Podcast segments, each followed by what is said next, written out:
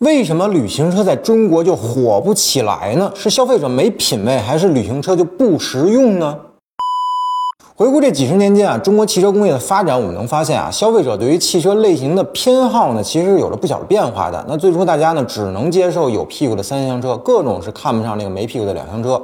那逼的主机厂呢，为了迎合中国消费者，只能给两厢车强行装上屁股，那搞得呢是不伦不类啊。那其中呢，就像这个飞度三厢啊、富康三厢啊等等这种车型。而随着八零后这一代成为购车主力呢，两厢车就开始被大家接受了。那之后呢，又迎来了 SUV 车型的大热。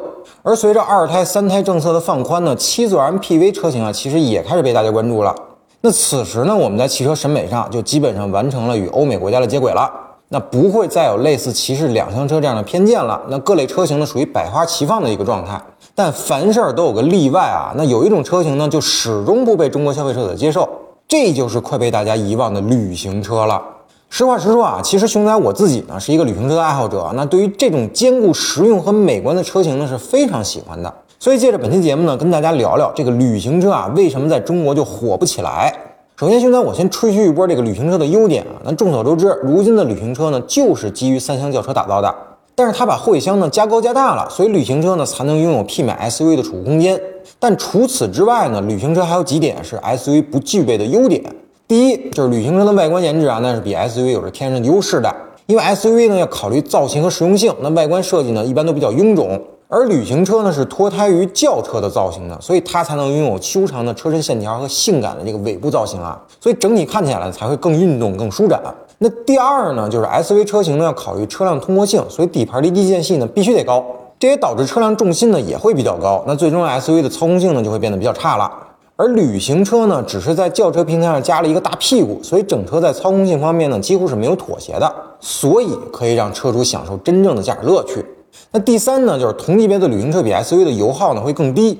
那这个问题呢，还是 SUV 的车身劣势带来的。那更重的车身质量、更高的风阻系数，一定使 SUV 的油耗呢不会那么友好。而旅行车的油耗呢，就几乎和同平台的轿车无异了。OK，那说完了优点呢，我们来具体分析一下旅行车在我国为什么不畅销。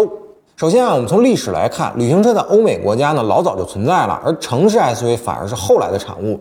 那穿越百年历史呢，我们可以发现啊，旅行车在欧洲和美国的起源呢可以追溯到1920年，而到了七十年代呢达到了一个顶峰。那当时呢会有非常多的消费者啊都选择旅行车作为自己日常通勤和周末出游的一个交通工具。而世界上第一款城市 SUV 啊，丰田雅富，那是一九九四年才量产发布的，所以欧洲呢是有很长时间的旅行车的文化积累的。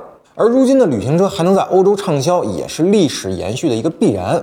而到了咱们国家呢，情况就有点不同了。那虽然早年间呢，我们国家呢也引入了一部分合资的旅行车，那其中呢包括这个什么桑塔纳的沙漠之舟啊，标致的五零五旅行款啊，等等等等这些车型，那也确实是有一定的销量的。但是到了两千年之后呢，私家车真正蓬勃发展的那个年代啊，我们的大多数车主呢，对于汽车的认知还没有完全和世界接轨，那大家还在迷信三厢轿车。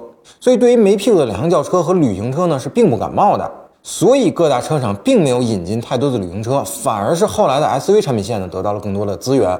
那就这样发展了十几年后的结果，大家也看到了。那现在的消费者呢，根本就是无旅行车可买。只有寥寥数款车型可以选择。反观 SUV 车型呢，每个厂家都会有很多个产品啊，甚至能让消费者挑的头晕眼花。那这样强烈的对比之下呢，旅行车现在的窘境呢，真是一点都不让人意外了啊。而从这个实用性角度而言呢，SUV 也确实更适合中国市场。虽然更高的底盘和离地间隙对于油耗啊、操控啊等等都是非常不利的，但是符合我国的用车环境啊。那 SUV 的高坐姿在城市通勤会有一个更好的视野，那稍微好点有限的这个通过性啊，也能让 SUV 用户呢在自驾游的时候心里会更有底一些。而旅行车更好的操控性呢，对于这部分用户来说呢，其实意义是不大的。那这一点对于旅行车在美国逐渐落寞，SUV 和皮卡大行其道呢，其实也是有几分相似的。好了，那本期节目呢，先聊到这儿。同意我说的，你点个赞；不同意我说的，你评论区里继续讨论。